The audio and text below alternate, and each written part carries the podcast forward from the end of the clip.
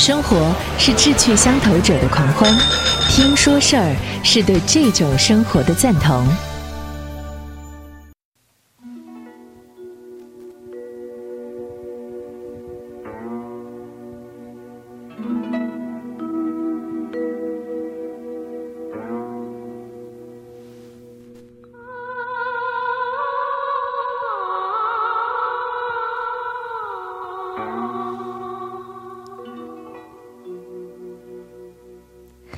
继续我们今天的《红楼说》。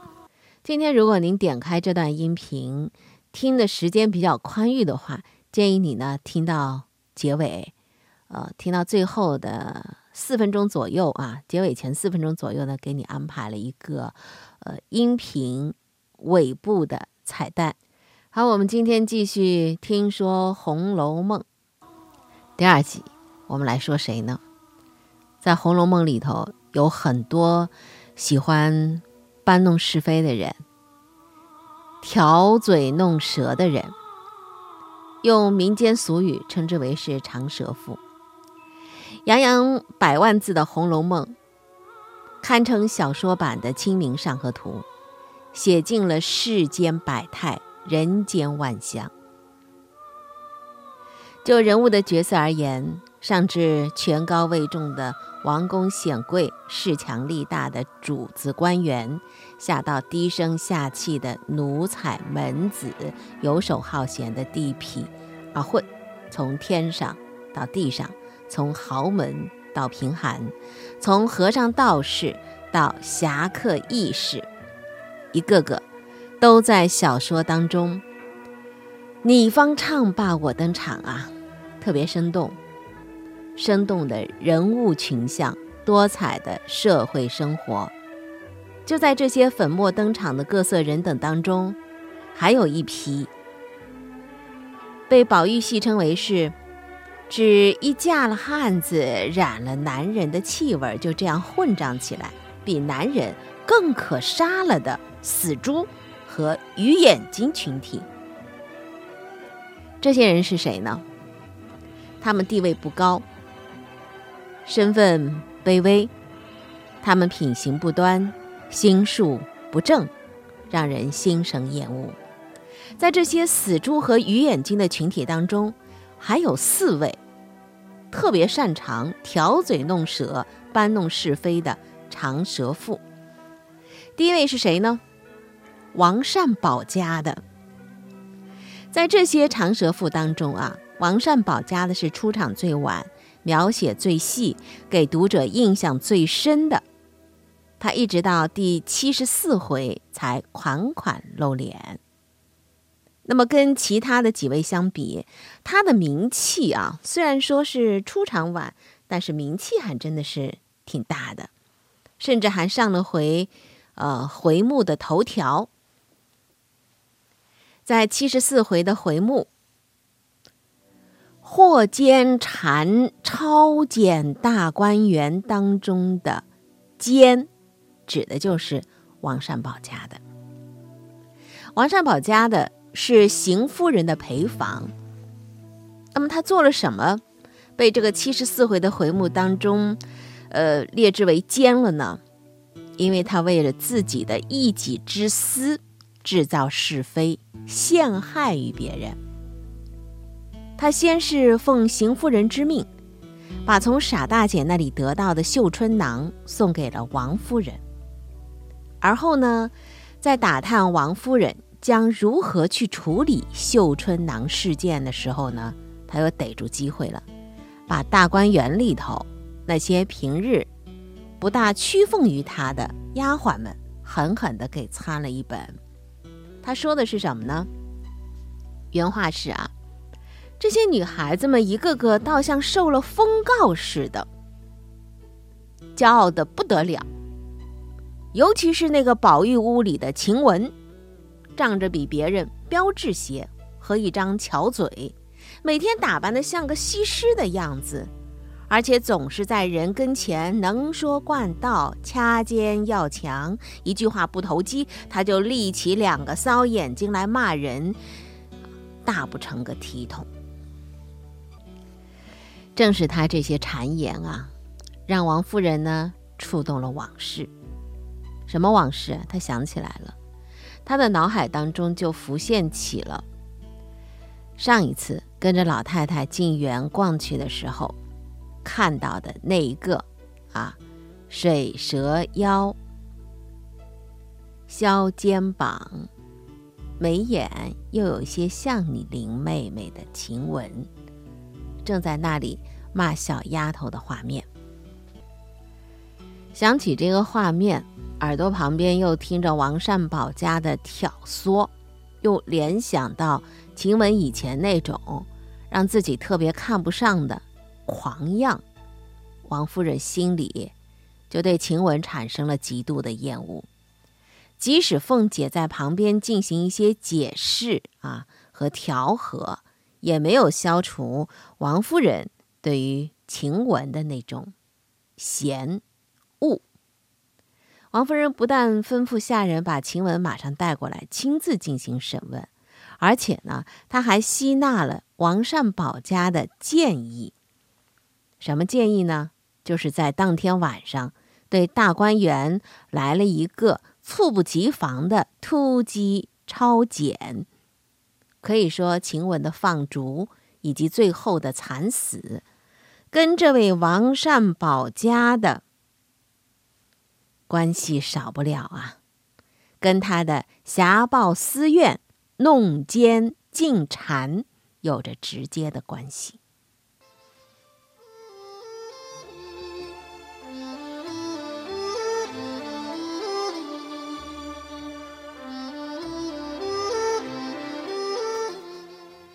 第二位，挑嘴弄舌的长舌妇是谁呢？费婆子，搬弄是非啊！费婆子和王善保家的是一样的，她都是邢夫人的陪房，在小说里头，她几乎是一个可以忽略不计的小角色，只是在第七十一回的时候出过一场，但是就是这一次唯一的一次出场。足以让他那个搬弄是非、信口雌黄的长舌妇的本色展现的是淋漓尽致了。他一亮相，曹雪芹就给他画了一个不堪入目的脸谱。怎么写的呢？这费婆子原是邢夫人的陪房，起先也曾兴过起，只因贾母近来不大作醒邢夫人，所以连这边的人也减了威势。这费婆子常倚老卖老，仗着邢夫人常吃些酒，嘴里胡骂乱怨的出气。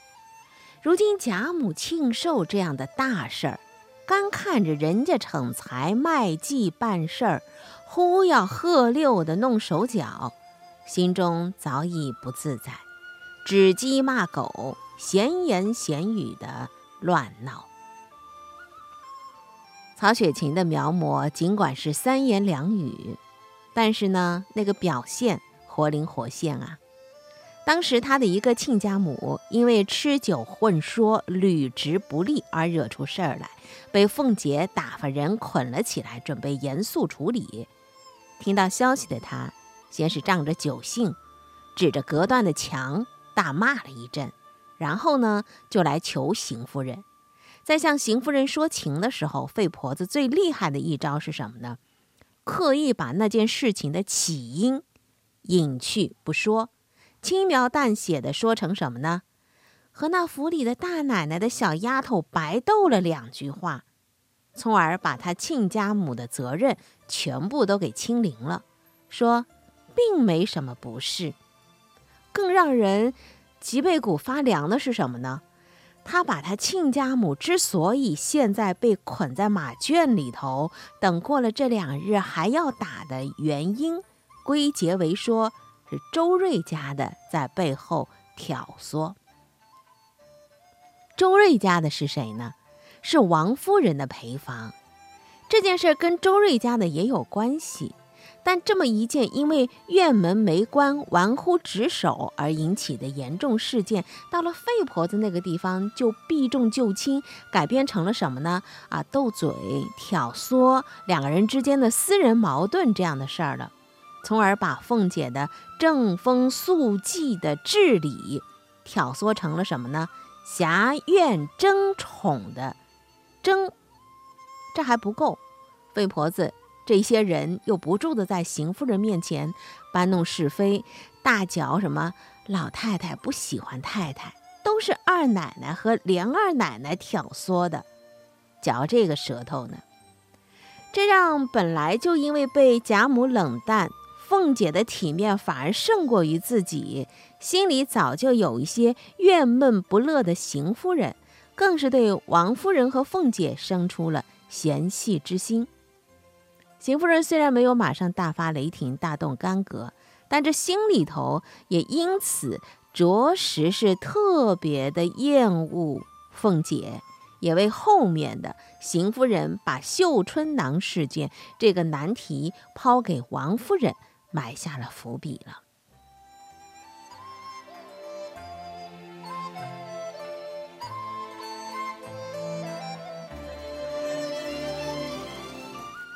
还有第三位长舌妇，就是添油加醋的鸳鸯嫂子。相比鸳鸯来讲啊，她是有头有脸的大丫头，贾母的丫头嘛。那么鸳鸯的嫂子在小说当中连姓名都没有，是一个小角色。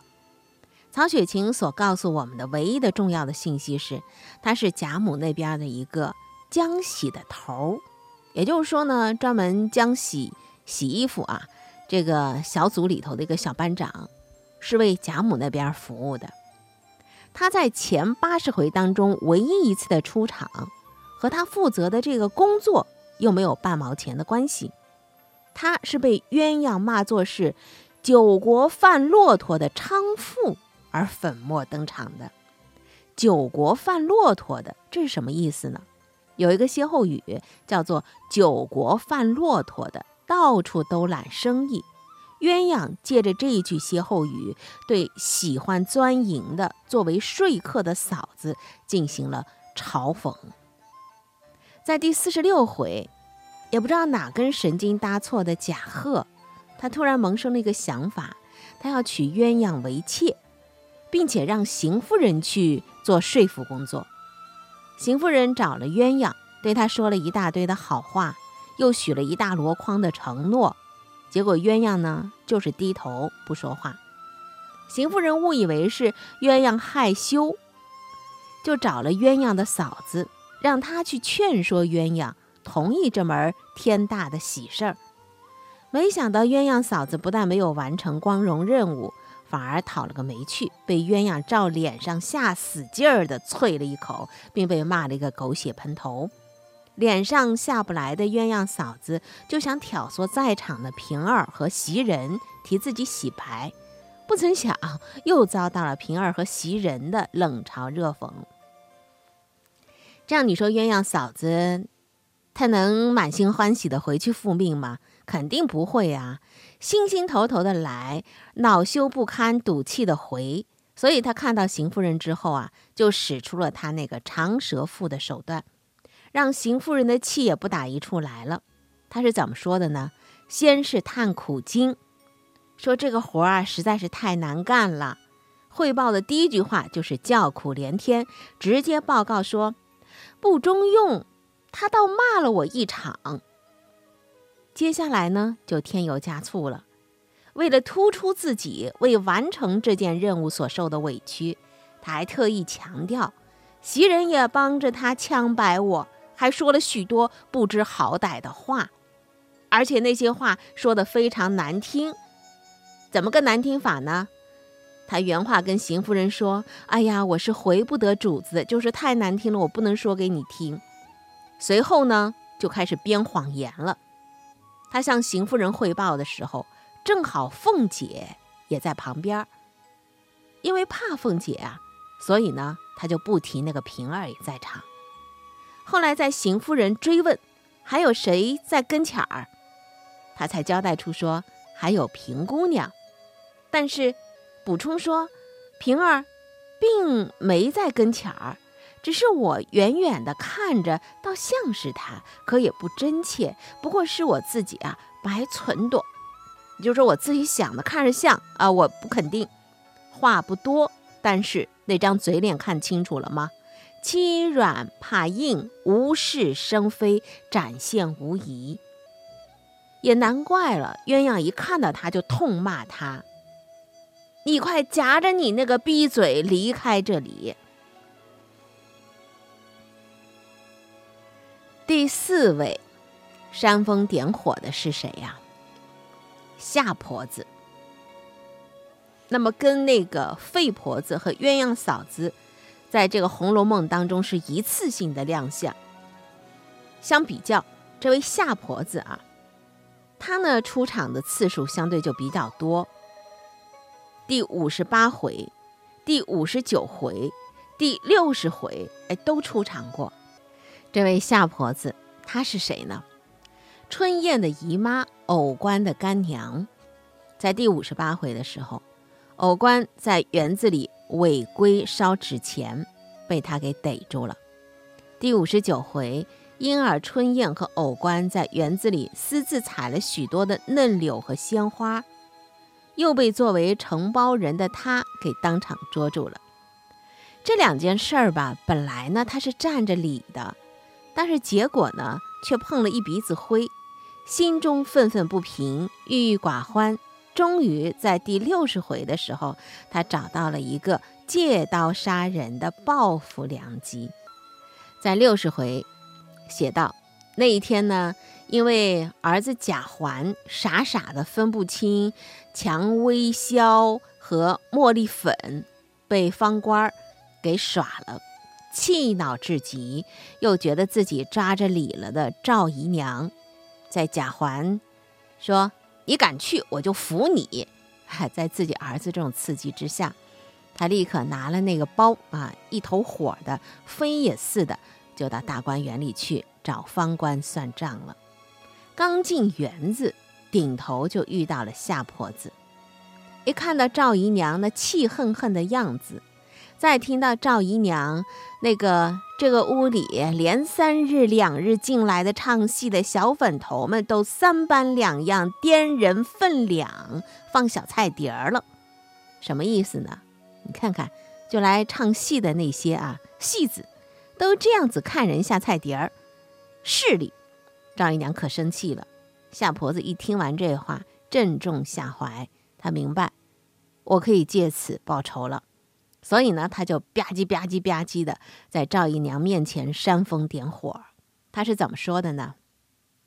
哟，我的奶奶，您今日才知道，这算什么事儿啊？连昨日这个地方他们私自烧纸钱，宝玉还拦在头里，人家还没拿进个什么来，就说使不得，不干不净的忌讳。这烧纸倒不忌讳。您老想一想，这屋里除了太太，谁还大似您呢？您老自己撑不起来，但凡撑起来的，谁还不怕您老人家？如今我想，趁着这几个小粉头恰不是正头货，得罪了他们也有限的。快把这两件事抓着理，扎个法子，我在旁做证据。您老把威风抖一抖，以后也好争别的理。便是奶奶姑娘们也不好为那起小粉头子说您老的。这话说的啊，他先呢是给赵姨娘帮腔，啊，把这个方官用粉啊做销啊轻舞贾环的事情呢，跟上一日的偶官私自烧纸钱的忌讳的事情呢进行个比较，得出的是什么呢？今天这事儿啊，算什么事儿？然后指出说，这小戏子们无法无天。再就是对赵姨娘激将，这激将法说什么呢？说你看这屋里头啊，谁还比你大呀？你自己就是不去争这个理啊，你要是撑起来的话，谁还不怕你呀？这几句反问，给了赵姨娘以自尊自大的强烈刺激，最后又给她助威。说你正好把这两个事儿啊抓着理，扎个法子去要说法，也抖抖自己的威风。我吧在旁边帮你做证据。正是他的推波助澜、煽风点火，赵姨娘就越发得了意了，仗着胆子，一进到了怡红院中，然后呢，就向方官抖起了威风。而在赵姨娘只身斗群芳的过程中，本来承诺说我会给你啊做证据、做证人，我会帮着你。那位夏婆子，她又做了什么呢？她与那一干怀怨的老婆子一样，都变成了事不关己的吃瓜群众，一起做壁上观。心里呢是暗暗的，个个称怨。有意思的是，这四个惯于挑嘴弄舌的长舌妇，有三个都和邢夫人有关系，而且呢，其中两个还都是邢夫人嫁到贾家时候的陪房丫头。什么样的将，带什么样的兵，他们都是邢夫人的耳目。他们的最大的能耐就是倚老卖老、喝酒逞能，挑唆着邢夫人生事儿。你说邢夫人身边的人都是这样的，所以你可以看到，作为主人的邢夫人，她该是何等的不堪、愚钝，难怪要被贾母好好的训斥一番呢。贾母对她的这个训斥啊，应该是她最大的不堪了。呃，为什么要训他呢？因为贾母听说儿子竟然要把自己的贴身丫头鸳鸯娶去为妾，儿媳妇呢还去劝鸳鸯，所以他就气得浑身乱抖。在第四十七回当中呢，邢夫人就遇到了这个在小说当中描写的她遇到最大的尴尬了。她呢去跟婆婆请安。刚进院门，几个老婆子就赶紧悄悄的把贾母发火的消息告诉他了。他正想抽身回去，没想到被王夫人又给接了进去。一走到屋里呢，他就赶紧请安。贾母一声不吭，其他人全部一个个退了出去，屋里就剩下婆媳二人。贾母先是冷讽他的三从四德，再是批评他。贤惠也太过了，然后又是劈头盖脸给了他一顿训斥。训斥他什么呢？一是训斥他没有是非，不知道劝导丈夫，只知道应承丈夫；第二是训斥他没有能耐，家里这么一摊子事儿，你看都让你的儿媳去操心，你做不了什么事儿。言下之意是什么呢？你作为我的大儿媳，实在还没有。办法跟我的二儿媳去相比，第三个什么呢？训斥他没脑子。鸳鸯是什么人啊？鸳鸯可是我这老太婆的贴身丫头啊。只要有鸳鸯在家里，这几年的一应事情，连你小婶媳妇儿也都省心。这是训斥之三。第四个训斥是他没有孝心。说：“你看我年纪这么大了，都到了风烛残年了，已经离不开这么能干的鸳鸯了。鸳鸯是我不能缺的一个不二人选。你们做儿子儿媳的，大凡有点孝心，怎么会生出这样的念头呢？”最后还抛给了邢夫人一句话：“你丈夫他要什么人，我这里有钱，叫他只管一万八千的买，就只是这个丫头不行。”留下这个丫头服侍我几年，就比她日夜服侍我尽了孝是一样的。好一顿教训，尴尬吧？尴尬。这邢夫人啊，这样一个本来可以完全忽略不计的配角，但是呢，在《红楼梦》当中记录了她的非常多的极其难看的尴尬之事。所以在呃脂砚斋的这个嗯点评本当中啊。在这一回的开头，他还做了一个批注，写的是什么呢？只看他提纲用“尴尬”二字于邢夫人，可知包藏含蓄文字之中，莫能量也。听说《红楼之二》，我们今天说到的《红楼梦》里头写的那些挑嘴弄舌的长舌妇。在上一期的时候，我说说到过，我说，呃，突然想起了两首经典的交响乐曲啊，一首呢是柴可夫斯基的第六交响曲《悲怆》啊，还有一个呢是肖斯塔科维奇的这个华尔兹的一个第二圆舞曲。它有很多种版本，有竖琴版本，有这个交响乐团版本，还有五把大提琴的这个版本，还有爵士乐的版本。呃，已经答应了各位啊，说要大家来一听为快。那么我们今天呢，就一起来听一听肖斯塔科维奇的五把大提琴演奏的这个版本。